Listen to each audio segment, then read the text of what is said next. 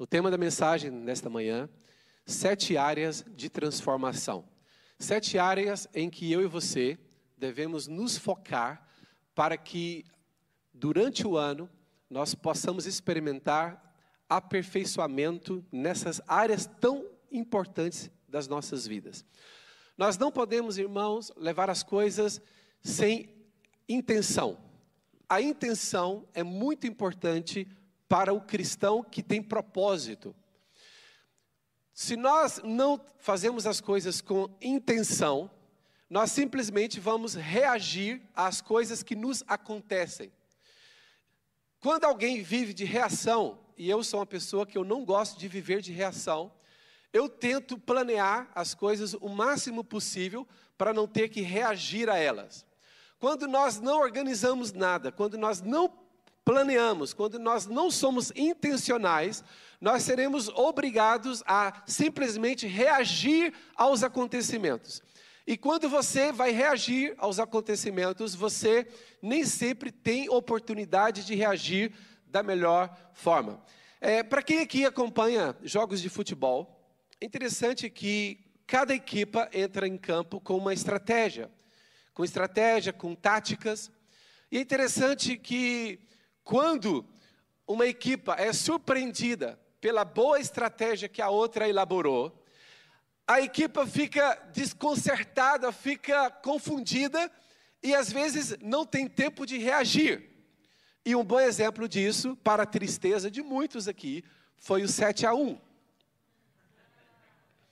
Brasil, Alemanha, jogo. Mara, é, foi, em, foi em Belo Horizonte, não foi o jogo? Foi no Mineirão.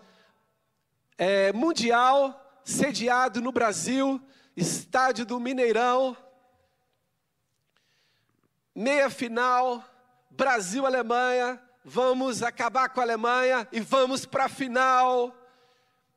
Com apoio de todos os portugueses, aleluia. E vamos para a final. O jogo mal começa. A estratégia com a qual a seleção brasileira entrou ela não foi boa para é, lidar com a estratégia com a seleção alemã entrou em campo. A seleção alemã entrou e nós todos felizes. Muita gente aqui nessas cadeiras, ecrã gigante, toda gente aí, ah, quem estava nesse dia triste. Aí, primeiro gol, aí as pessoas olhavam para mim e falavam assim: não, mas a gente vai reagir. A seleção está muito forte. Daqui a pouco a gente empata e faz 2 a 1 um. 2-0. 3-0. 4-0. 5-0. Termina a primeira parte. Irmãos, mesmo com 15 minutos para o treinador reorganizar a equipa para a segunda parte, não dá. Quando você simplesmente reage, você não tem condições. Você você tem que ter uma estratégia tão boa e um plano tão bom que você, para você não se, ser forçado, obrigado a ter que reagir de última hora. Sabe, irmãos, é muito importante que eu e você sejamos intencionais nas coisas que nós fazemos. Vocês sabiam que um dos segredos da prosperidade dos judeus é que eles são intencionais em tudo que fazem. Eles são intencionais em cada detalhe que eles organizam. Por isso que eles têm, sabe que eles têm, o povo eh, judeu tem muitos ritos, muitos rituais em tudo que fazem. Se você já assistiu filmes em que mostra o casamento judaico, eles têm alguns rituais que, que acrescentam ali na cerimônia de casamento, e cada é, ritual tem, tem uma mensagem, tem um símbolo, porque tudo que eles fazem é intencional. Irmãos, as coisas intencionais, elas são frutíferas. Então, nesta manhã, o nosso tema, sete áreas de transformação. É, há muitos anos atrás, nós fizemos uma campanha na igreja que eram sete semanas de transformação. Eu vou falar algo parecido com o que nós falamos nesta campanha, que, já tem mais de 10 anos que nós fizemos na igreja. E prim, é, antes eu quero que nós possamos ler aqui 1 Tessalonicenses 5, 23.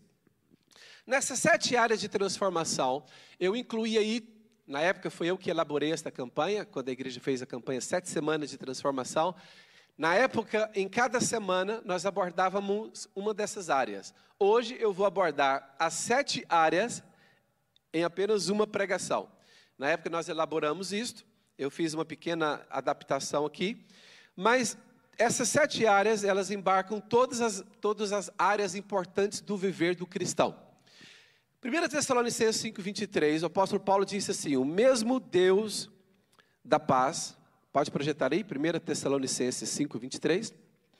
O mesmo Deus da paz vos santifique em tudo, diga assim comigo, em tudo.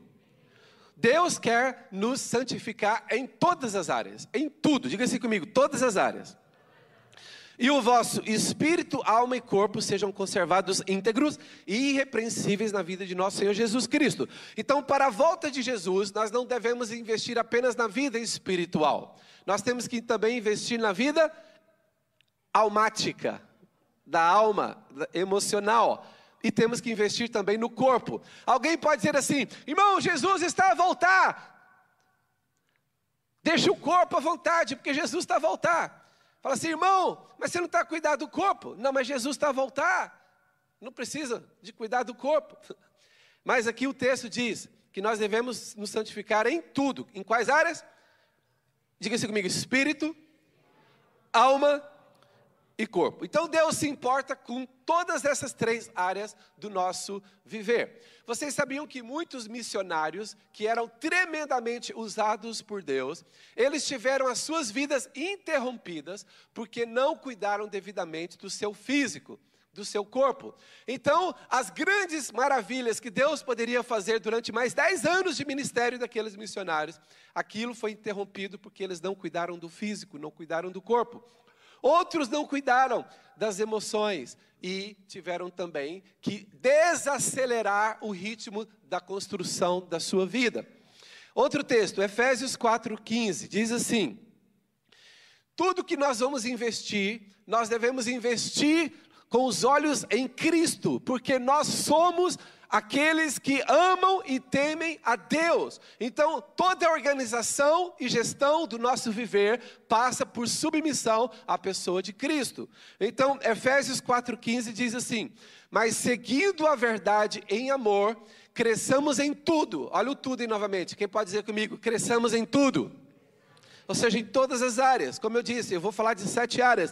Cresçamos em tudo. Em, em como? Naquele que é o cabeça Cristo. Ou seja, em todas as áreas que nós vamos investir, Cristo está no centro. Jesus é o principal. Quem pode dizer amém?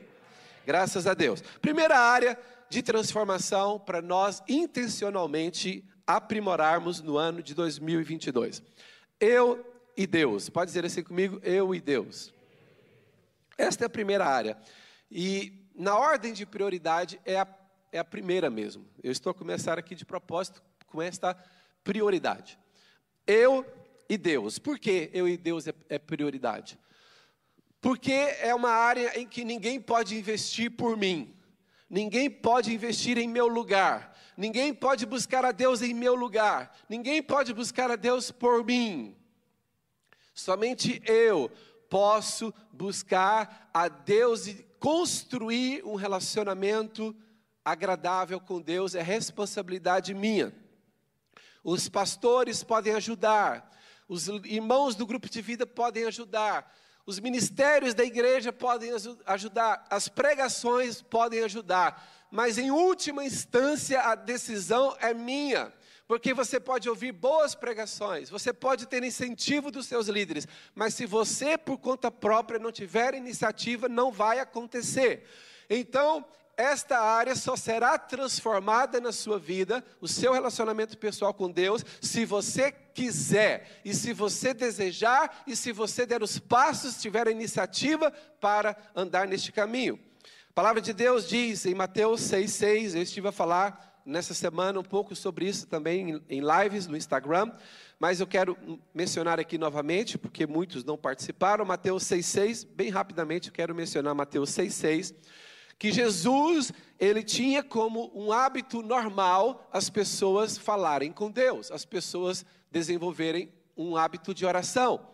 Então, Mateus 6,6, Jesus disse: Tu, porém, quando orares, quando Jesus disse assim, tu, quando orares, ele já supõe que nós oramos.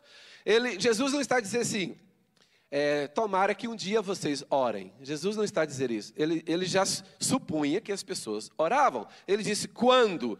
Quando que, que diz aqui? Quando orares, entra no teu quarto e fechada a porta, orarás a teu pai que já está em secreto, e teu pai que vem em secreto te recompensará. Jesus está dizendo o seguinte: há uma, é uma preciosidade quando um filho de Deus decide ter um tempo com seu pai.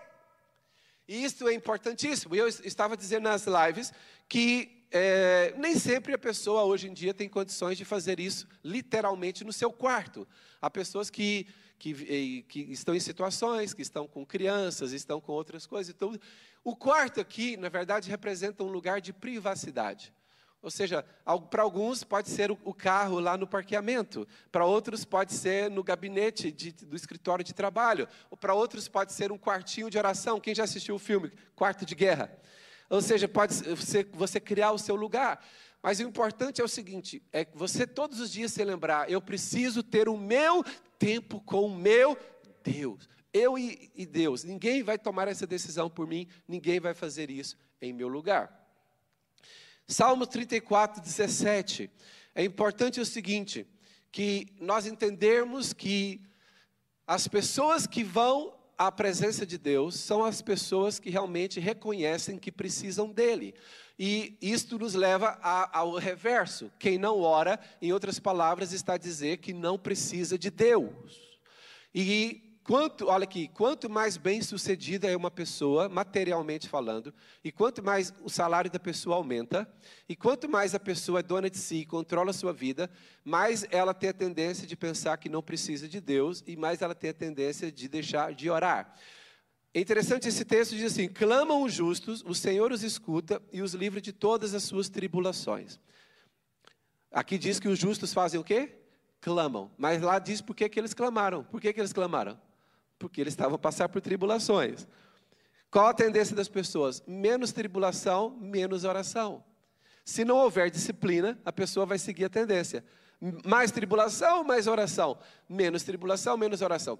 Teve uma época que a gente estabeleceu aqui na igreja a oração da manhã. Na época era seis da manhã, das seis às sete, nós tínhamos uma oração aqui na igreja. E eu lembro que as pessoas que estavam a passar por aflições mais graves eram as que mais vinham. Mas todas as vezes que a situação eram solucionadas, elas paravam de vir. É muito interessante como as pessoas, à medida das necessidades, elas aumentam o ritmo de oração. Mas isso é humano, isso, isso é incontestável. Eu não estou a falar contra isso. Entenda bem? Eu não estou a falar contra isso. É claro, se a coisa aperta para o meu lado, eu oro mais. Toda, toda gente é assim. Quanto mais aperta a coisa para o nosso lado, mais a gente ora. A questão é, nós não podemos orar só quando as coisas apertam. Nós temos que criar uma uma, um hábito, uma disciplina, para não seguirmos essa tendência humana. E aqui diz o verso 18, Salmo 34, 18: Perto está o Senhor de quem tem o coração o quê? quebrantado e salvos de espírito oprimido. Então é o seguinte, olha, o que acontece? As pessoas que precisam, estão quebrantadas, elas recorrem mais vezes à presença de Deus. Agora é o seguinte, pessoas aqui que o seu salário só está aumentando, tudo está melhorando na sua vida, você é dono de si mesmo, você controla tudo, você tem uma tendência de achar que não precisa orar porque você já está na bênção. E só essas pessoas, só quando a coisa aperta para o outro lado da família, do casamento, é que elas vão orar. Sempre tem que apertar para um lado para ela orar. Então falamos aí eu tenho que falar de, das sete áreas, então eu já vou saltar da primeira área para a segunda e você continua o estudo sozinho em casa, eu e Deus. Cada um faz o seu estudo. Área 2, ponto 2. Eu e a minha família. Família é coisa maravilhosa. Que bênção. De vez em quando eu vejo publicações nas redes sociais. Uma pessoa, um rapaz e a esposa, família. O melhor que eu tenho. Outros que têm crianças, crianças ao lado.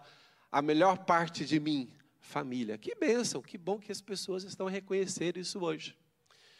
E, e é interessante que, lá no livro de Efésios, o apóstolo Paulo, veja bem, o apóstolo Paulo que não era casado, que em princípio não tinha filhos, é, isto, é, isto, provavelmente ele não tinha filho também, é, porque, deixa eu só abrir um parênteses aqui, em relação ao apóstolo Paulo, algumas pessoas acreditam que ele era solteiro desde sempre, mas outros não, outros acreditam que ele era viúvo.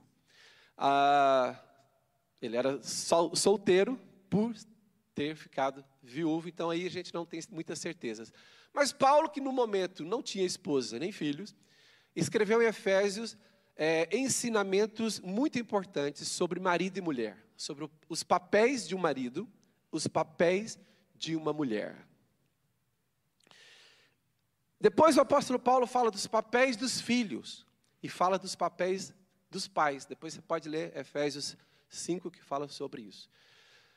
Sabem, é interessante, isso aqui não, não é o apóstolo Paulo que fala na Bíblia. Mas, por exemplo, intimidade sexual antes do casamento, segundo a Bíblia, intimidade sexual antes do casamento é pecado. E segundo a Bíblia, intimidade sexual fora do casamento também é pecado. E dentro do casamento é obrigação, é mandamento. Olha que coisa. Intimidade antes do casamento é pecado, fora do casamento é pecado, dentro do, dentro do casamento é mandamento. Não é que as coisas mudam só porque mudou o ambiente, né? Então, isso é só um avisozinho, um alertazinho para que todas as pessoas, não diria que só as mulheres, alguns homens também, está um mandamento. A intimidade dentro do casamento é um mandamento. Então, de vez em quando, a esposa ou o marido lembra o outro. Vamos obedecer a Deus.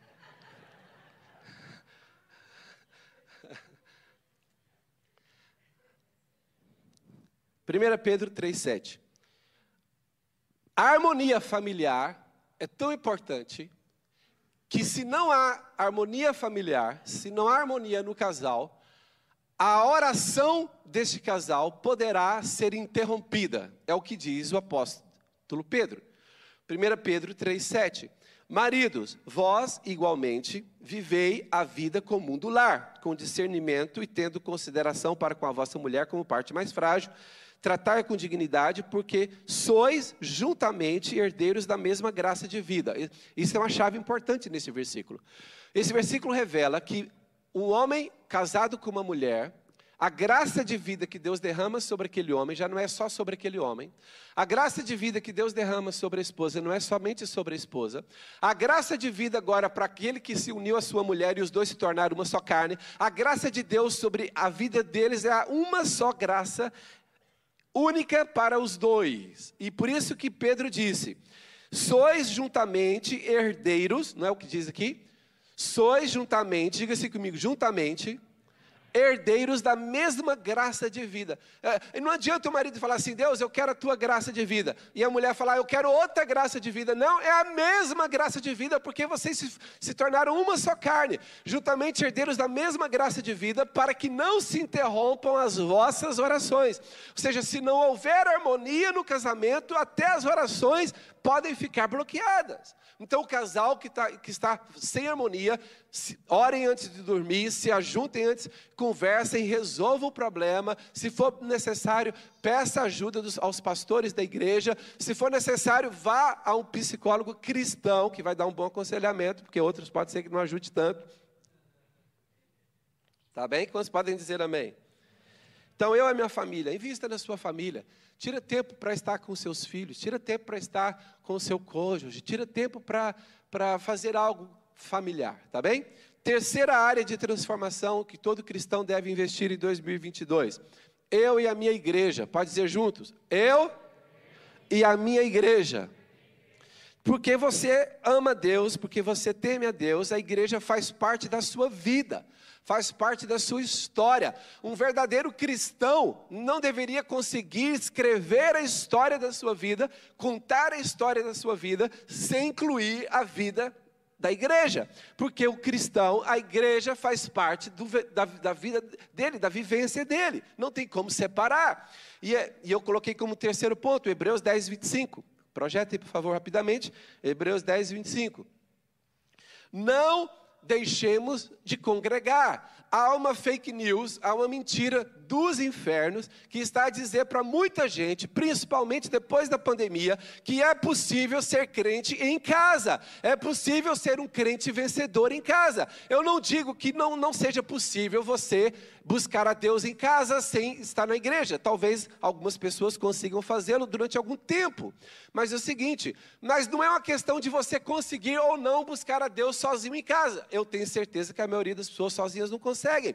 Muita gente que diz, eu estou a servir Deus em casa, isso é balela, treta, conversa para boi dormir, porque não conseguem. Mas ainda que alguém conseguisse, não está completo, porque ser cristão significa que a pessoa ela vai fazer parte de um corpo. Igreja é, é, é, chamada também de o corpo de Cristo. Um corpo é formado por muitos membros. E não tem como os membros estarem todos separados. Eles andam juntos, eles estão juntos.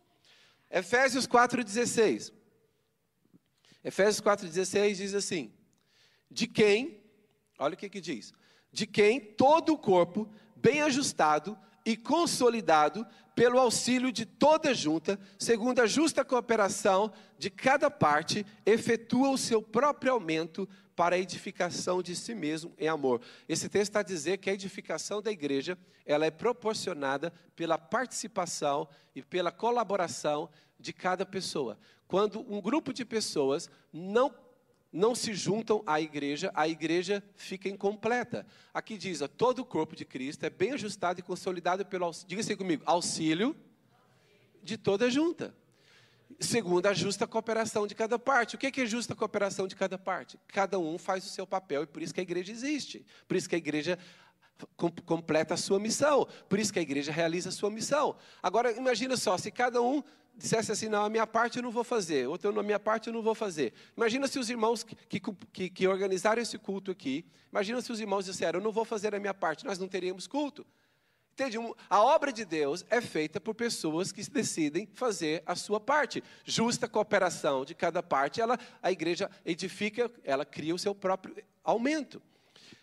Agora, quarto ponto, tudo isso depois você dá continuidade em casa. Quarta área de transformação. Eu e a minha saúde. A saúde física e a saúde emocional. Porque a saúde espiritual, eu já falei no primeiro ponto, que era eu e Deus. Então, saúde física e saúde emocional é uma área de investimento intencional dos filhos de Deus.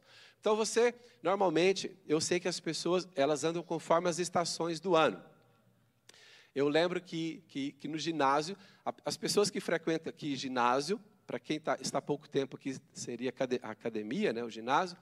Para quem participa há muito tempo, sabe que quem trabalha no ginásio já sabe o ciclo, as estações e como as pessoas andam conforme as estações. Então, normalmente, dezembro, ninguém vai ao ginásio. Porque dezembro é tirado para festejar e comer. Comer e dormir, comer e dormir. Então, é o mês da engorda. É o mês da engorda, Aí frio também não estimula muita atividade física. Janeiro também as pessoas não comparecem. Fevereiro não comparece. Sabia que, que toda a gente do ginásio sabe esse esquema todo. A partir de março começa a aparecer alguns, porque já tem as saliências. As saliências começam a aparecer, aí ela já começa a reconhecer, preciso de voltar ao ginásio. Aí a pessoa começa a voltar ao ginásio, é mesmo essa a lógica, a partir de março você já não consegue ter lugares ali com as máquinas. Aí começa, e por quê? porque a pessoa já viu o efeito de dezembro, janeiro e fevereiro, mas também ela tem que estar bonita para o verão. Aí junho vai fazer sol, ela já vai aparecer com o corpinho. Aí, estou falando sério, aí os ginásios lotam, março, abril e maio. Estou falando sério, e junho. Aí no verão já para um pouquinho também, tal, tal, tal. Sabe, irmãos, agora é o seguinte, é, ainda que algumas pessoas andem por essas estações, por esses ciclos, a gente critica, mas é melhor do que quem nem, nem isso faz. Sim ou não? Sabem, eu, é assim, eu não faço assim tanta atividade física, faço alguma. Mas quando eu fico sem fazer por algum motivo, irmãos, o meu corpo sente. Quem, quem está habituado a fazer atividade física sabe que quando para, o corpo sente. Irmãos, esse corpinho, todo corpinho, o seu inclusive, o meu, ele tem, ele gosta de seguir. o seu corpo sempre vai fazer o que você habituar ele a fazer. Se você habituar o seu corpo a dormir, por exemplo, se você habituar o seu corpo a dormir muito, o dia que você dormir pouco, ele vai reclamar e falar assim: não foi isso que você me ensinou, não. Ele vai reclamar. Se você, se você acostumá-lo a comer muito, o dia que você fizer um jejum e parar, ele vai reclamar e falar assim: o que, que você está fazendo comigo? Você me acostumou com coisa boa, agora está tirar. Irmãos, e o nosso corpo, ele gosta, eu vou dizer o seguinte: o corpo gosta muito mais do descanso e da preguiça do que da atividade física. Quando, quando você dá descanso para o seu corpo, ele fala assim: você é um bom dono, eu, você é um bom mestre, você está da, o corpo tem uma tendência para preguiça, é uma coisa maravilhosa, é uma coisa incrível.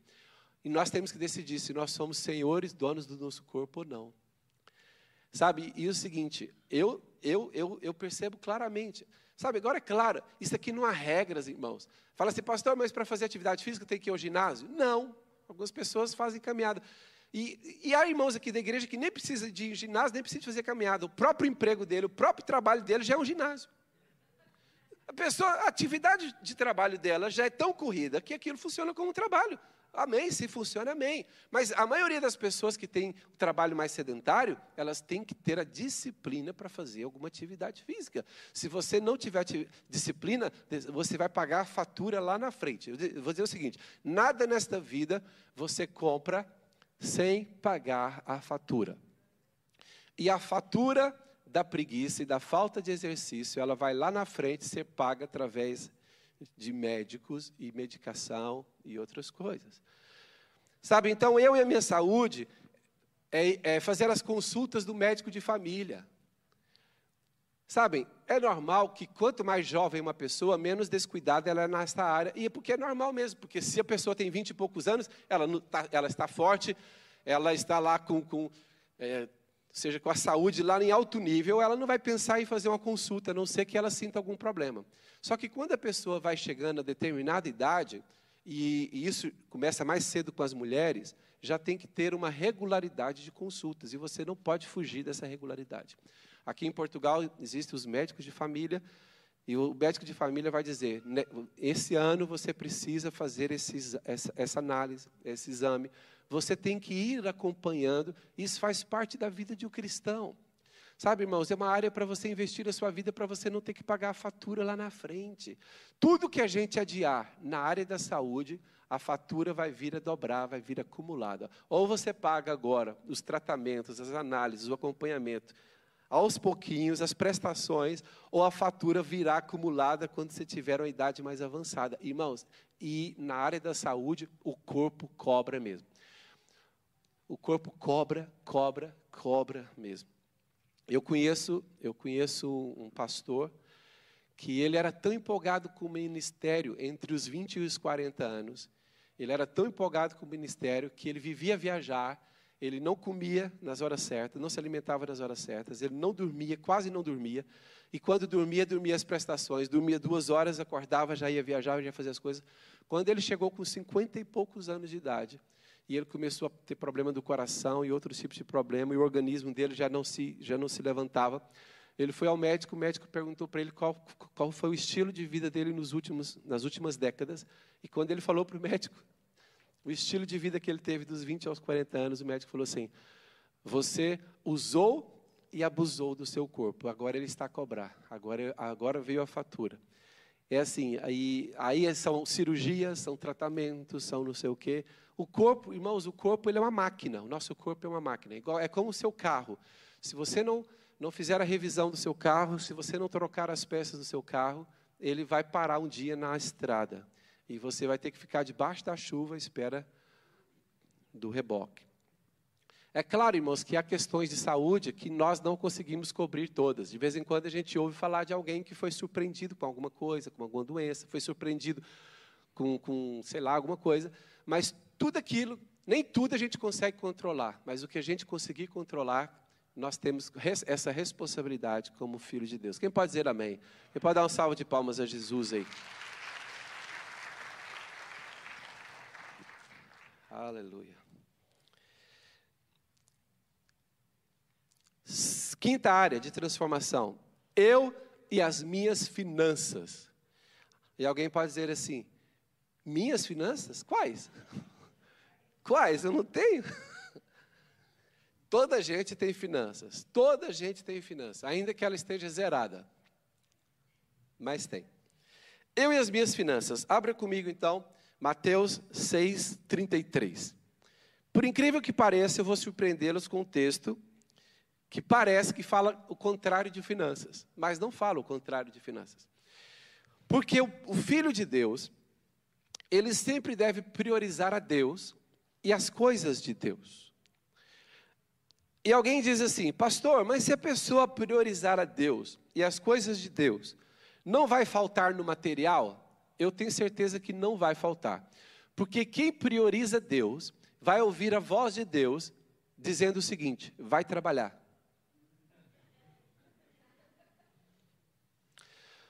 O que não pode é aquele jovenzinho ou alguém que diz assim: a Bíblia diz, buscar em primeiro lugar o reino de Deus. Então ele não faz nada. Não, então não, porque quem de fato buscar em primeiro lugar o reino de Deus, ele vai estar sensível a Deus, e uma das coisas que Deus vai falar é: vai trabalhar. Não é irresponsabilidade colocar o reino de Deus em primeiro lugar, porque se você de fato ouvir a voz de Deus, você vai trabalhar. Olha o que, que diz esse texto aí, Mateus 6, 33. Rapidamente, por favor. Buscai, pois, em primeiro lugar. Vamos ler juntos? Queria que nós lêssemos juntos, porque isso são palavras do próprio Jesus. Eu e você temos que colocá-lo em prática, tá bom? Eu e você temos que colocar em prática esta palavra. Pastor, mas eu trabalho 12 horas por dia. Não importa. Esta palavra, mesmo você trabalhando 12 horas por dia, tem que, tá, tem que ser prática na sua vida. Um, dois e. Buscai, pois, em primeiro lugar, o seu reino e a sua justiça. E todas essas coisas. Quais coisas que Jesus se referia? Vestimenta e comida. Comida e vestimenta, que é, que é o. Na época eram as necessidades básicas de cada pessoa: comer e se vestir. E porque na época era muito caro, sabe? Vestimenta na época era muito cara. Muito caro. Ou você acha que havia na época lojas igual nós temos aqui à vontade, umas com promoção, não sei o quê, loja com desconto, não sei o quê, e tal, tal, tal. Antigamente, eles tinham que, que, que fazer e era, era custoso. Irmãos, uma pessoa na época ter, ter três peças de reserva de roupa já era alguém bem sucedido. E Jesus está dizendo o seguinte: coloque as coisas de Deus em primeiro lugar e essas coisas naturais vão, vão ser consequência. Agora, nos dias de hoje, as pessoas fazem ao contrário, colocam o consumismo, o trabalhar e o ganhar dinheiro em primeiro lugar, e Deus fica para que lugar? Deus fica para o último lugar. O pastor, estava a falar com o pastor Hernani é, ontem, né? E ele, e ele rindo, né? Ele foi numa cidade, que não é a cidade dele, mas é uma cidade onde ele vai muito e prega em algumas igrejas lá no Brasil. Então ele tava, estava na cidade, entrou no shopping, um shopping lotado, e uma irmã se encontrou com ele. E a irmã falou assim: Pastor Hernani, você se lembra de mim? Aí ele olhou assim para ela, falou, ela com máscara, né, e falou assim: a irmã, a irmã é diaconisa lá da igreja tal que eu prego. Falou assim: sou eu mesmo, que bom que o senhor lembrou. E, e aí o pastor tá bom? Eu falo: ei, pastor, tem um ano já. Isso foi, foi depois, foi há muito tempo já, né? Ela falou, pastor, desde a pandemia tem mais de um ano que eu não vou na igreja. Mas a gente tem que se cuidar, né? É importante a gente ter cautela, né? Se cuidar, né? Aí ele olhou para o shopping assim, que era tanto de gente ao redor deles, né? Ele falou assim, irmã, irmã se deu conta de que irmã tem mais de um ano de ir para a igreja. E a irmã está falando aqui comigo nesse shopping lotado, a irmã se deu conta disso? Aí a irmã falou assim, mas a gente tem que ter cuidado, né, pastor? Aí ele, ele deu uma bronca lá na irmã, né? mesmo a irmã não sendo da igreja dele, ele falando assim para mim, ele falando assim para mim, Cid, é incrível como que a mentalidade das pessoas, elas vão na praia. Eu lembro aqui em Portugal aconteceu isso, as pessoas não vinham na igreja, e, e, e na igreja está toda a gente máscara, Tô aqui, tá, está toda a gente máscara, é protegida, que é seguríssimo. Aí a pessoa não vinha na igreja porque tem que ter cautela. Aí na praia, aquele tanto de gente sem máscara na praia, um em cima do outro lá assim, e os irmãos tirando ainda foto que estava na praia, outro tirando foto que estava na festa de aniversário, cheio de gente sem máscara. Falei assim, um aniversário com 30 pessoas sem máscara pode. Irmãos, é uma questão de mentalidade, sabe? É uma questão de, de realmente a pessoa não entender que Deus que Deus é prioridade. Na verdade, algumas pessoas usam como desculpa, né? A questão da pandemia, usam como desculpa e tal, tal, tal. Mas vamos lá, Filipenses 4,19. Se nós colocamos Deus em primeiro lugar, e nós honramos a casa de Deus, olha a promessa que o apóstolo Paulo disse que aqueles que honram a casa de Deus têm. Filipenses 4,19. E o meu Deus, segundo a sua riqueza em glória, há de suprir em Cristo Jesus cada uma das vossas necessidades. Ou seja, o apóstolo Paulo está dizendo, gente, Deus, Deus é fiel, Deus vai honrar quem honra a casa de Deus. Agora, uma coisa importante quando a gente fala no eu e as minhas finanças, é uma coisa muito importante. Um dos problemas das pessoas não é porque Deus não abençoa. Um dos problemas das pessoas na área financeira é que elas não administram bem o que ganham. A maioria das pessoas tem a tendência de gastar mais do que ganha. E eu vi um princípio de uma pessoa bem-sucedida que conseguiu administrar bem as suas finanças. Ele disse que ele só conseguiu administrar bem as finanças quando ele fez uma coisa. E eu vou dizer que alguma coisa, não se assustem, por favor. Alguns aqui não vão gostar e vai falar assim: está amarrado, pastor, não vou fazer isso nunca que esse homem fez. Há um homem que deu um exemplo e disse: Eu só consegui organizar minha vida financeira quando eu fiz uma coisa. Eu escolhi viver um nível abaixo das minhas possibilidades. Quando eu decidi que o meu padrão de vida seria um nível abaixo do que eu ganhava, é que eu me organizei. Porque a tendência nossa é, por exemplo, a pessoa ganha, ganha 600 euros por mês, ela tem que viver conforme quanto? 600. Mas se ela passar a ganhar mil, ela não vai viver conforme o padrão que ela tinha de 600. Mas se ela, por disciplina, o patrão dissesse assim, ó, de ordenado mínimo, você passou para mil. Se ela tivesse uma disciplina para dizer assim, eu não vou usar, eu vou manter o meu padrão quando eu ganhar o ordenado. O que, que essa pessoa terá nos próximos dois anos? A vida toda organizada. Mas quando vai para mil, qual o padrão de vida que ela leva? Para mil. Mas aí, de uma hora para outra, ela começa a ganhar dois mil. Aí ela já se endivida com um bem caríssimo dentro dos dois mil. Aí basta ter uma falha no trabalho, basta ter uma falha em qualquer área, que a vida dela já bagunçou, já arrebentou tudo. Aí o seguinte, irmão, eu sei que isso é uma coisa muito complicada. Você chegar e, e olhar assim, olha, o meu salário dá para eu comprar tal coisa, mas eu vou comprar um nível abaixo. De um, de um, de um, de um nível de possibilidade abaixo do que eu tenho. É assim, não sei se alguém vai gostar de, desse conselho ou alguém vai ficar com raiva de mim depois disso. E eu não sei se eu vou conseguir fazer isso também. do que eu estou aconselhando. Mas é assim, mas é interessante. Porque é o seguinte, muita gente só não está bem financeiramente reclamando de Deus. Ah, eu dou meu dízimo, eu dou minha oferta e as coisas não se organizam. Aí ela fala assim: mas saiu um novo iPhone. Aí a vida dela já está desorganizada. Ela fala: Não, mas já saiu um novo iPhone, eu não vou ficar com o anterior. Aí o seguinte: Aí já saiu o novo não sei o quê. Fala assim: Olha, gente, a Zara lançou agora uma linha nova de, de roupa. Aí a pessoa fala assim: Eu estou com a linha anterior, eu não vou viver com a linha anterior. Eu sou filho do rei. Aí, aí o que, a pessoa nunca organiza a vida financeira dela. Irmãos, muitas das coisas que a, que a pandemia nos ensinou, que o confinamento nos ensinou, a gente já esqueceu. As pessoas têm memória fraca. Nós temos a memória fraca. Uma das coisas que a gente aprendeu no confinamento era, uma das coisas, o que, que era? Você ter um tênis de 200 euros é, faz diferença de você ter um tênis de 50?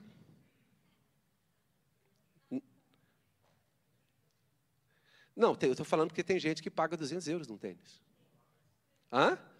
Paga mais. Aí é o seguinte, no confinamento a gente entendeu, gente, ninguém está vendo meu tênis de 200, gastei dinheiro à toa. Eu vou ter que fazer uma live e fazer a live assim, ó. Então, irmãos, é... Então, assim, eu gastei dinheiro. Então, no confinamento, as pessoas, de que valeu pagar 200 euros num tênis? De que valeu pagar aquilo num, num não sei o quê, não sei o quê? A pessoa fala, agora eu vou viver um estilo de vida sem ter que mostrar nada para ninguém, sem comprar nada. Todo mundo da pandemia fez isso. Aí acabou a pandemia, abriram as lojas, todo mundo, ah. Cadê o tênis de 400 euros? Sabe, irmãos, é uma fraqueza humana. Bem-aventurados que conseguem dizer não a uma montra bonita.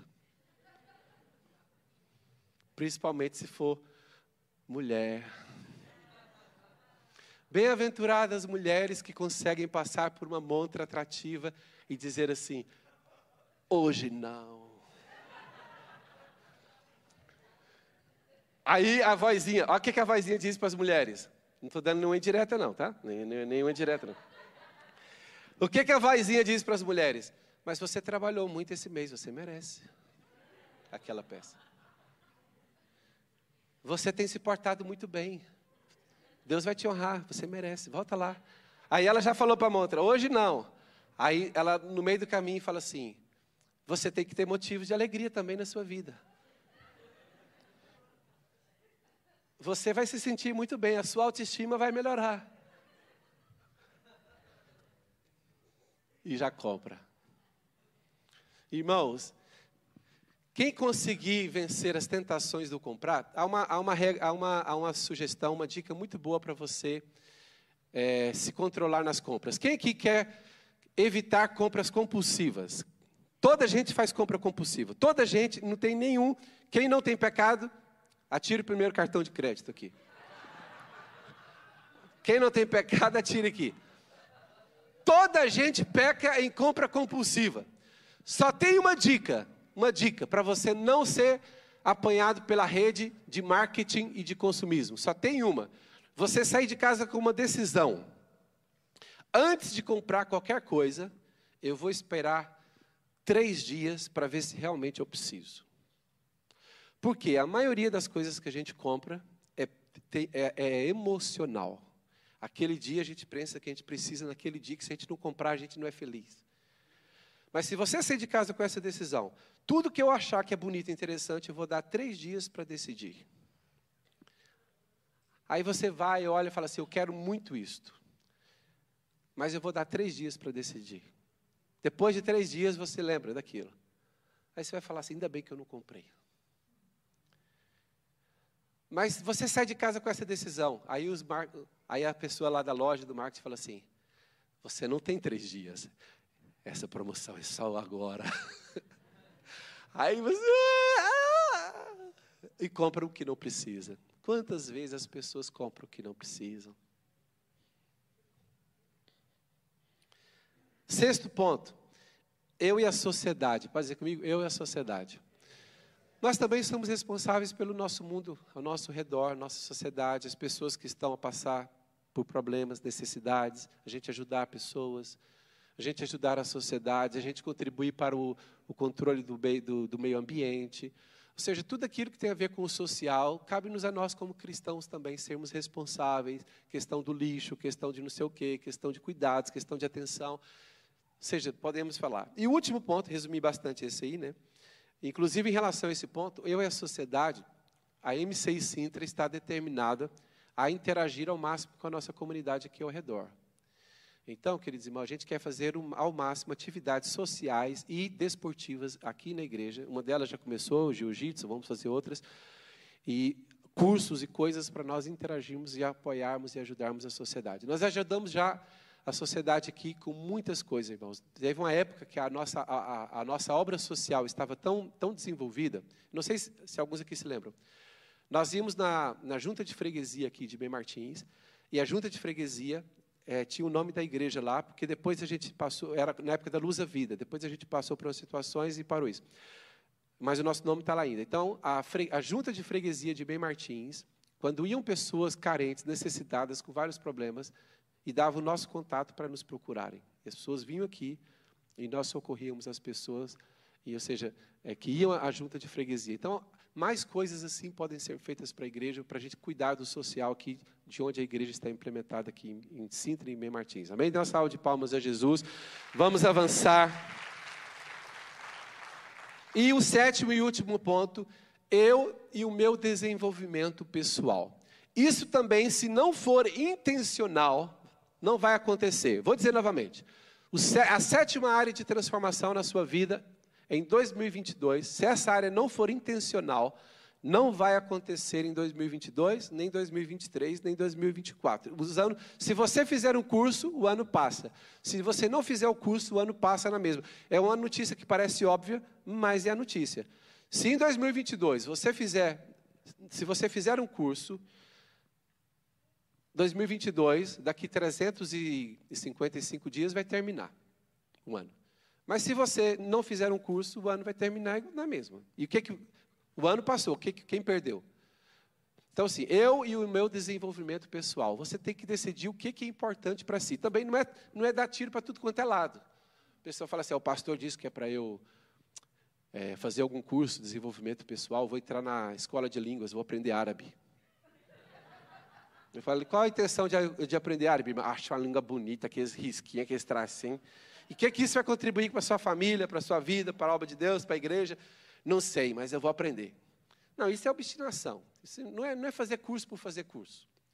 É fazer alguma coisa que vai contribuir para a sua família, para, para o seu ministério, para o seu desenvolvimento é, pessoal mesmo. Você, você descobrir alguma coisa, um, um, hobby que você gosta, alguma coisa que interessa, alguma coisa que, que vai servir de, de desestressante, vai para desestressar, para melhorar. Olha, quantos cursos você não pode aprender? Hoje em dia, o que mais há no mundo são cursos.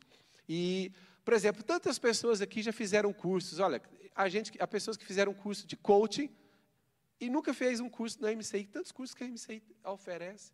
Que quem fez o curso da MCI cresceu espiritualmente, não cresceu no aprendizado. Dê uma salva de palmas para Jesus. Melhora, faz algum curso, faz alguma coisa. Amém. Vamos ficar de pé então. A mensagem deste domingo, ainda estamos no início do mês, foi uma mensagem para para despertar a vossa atenção. Os irmãos do louvor, só para despertar a vossa intenção, a, a vossa atenção e a vossa intenção para o ano de 2022. Feche seus olhos. Eu vou repetir as sete, as sete áreas que eu mencionei. Primeira área, eu e Deus. Segunda área, eu e a minha família. Terceira área, eu e a minha igreja. Quarta área, eu e a minha saúde. Quinta área, eu e as minhas finanças. Sexta área, eu e a sociedade.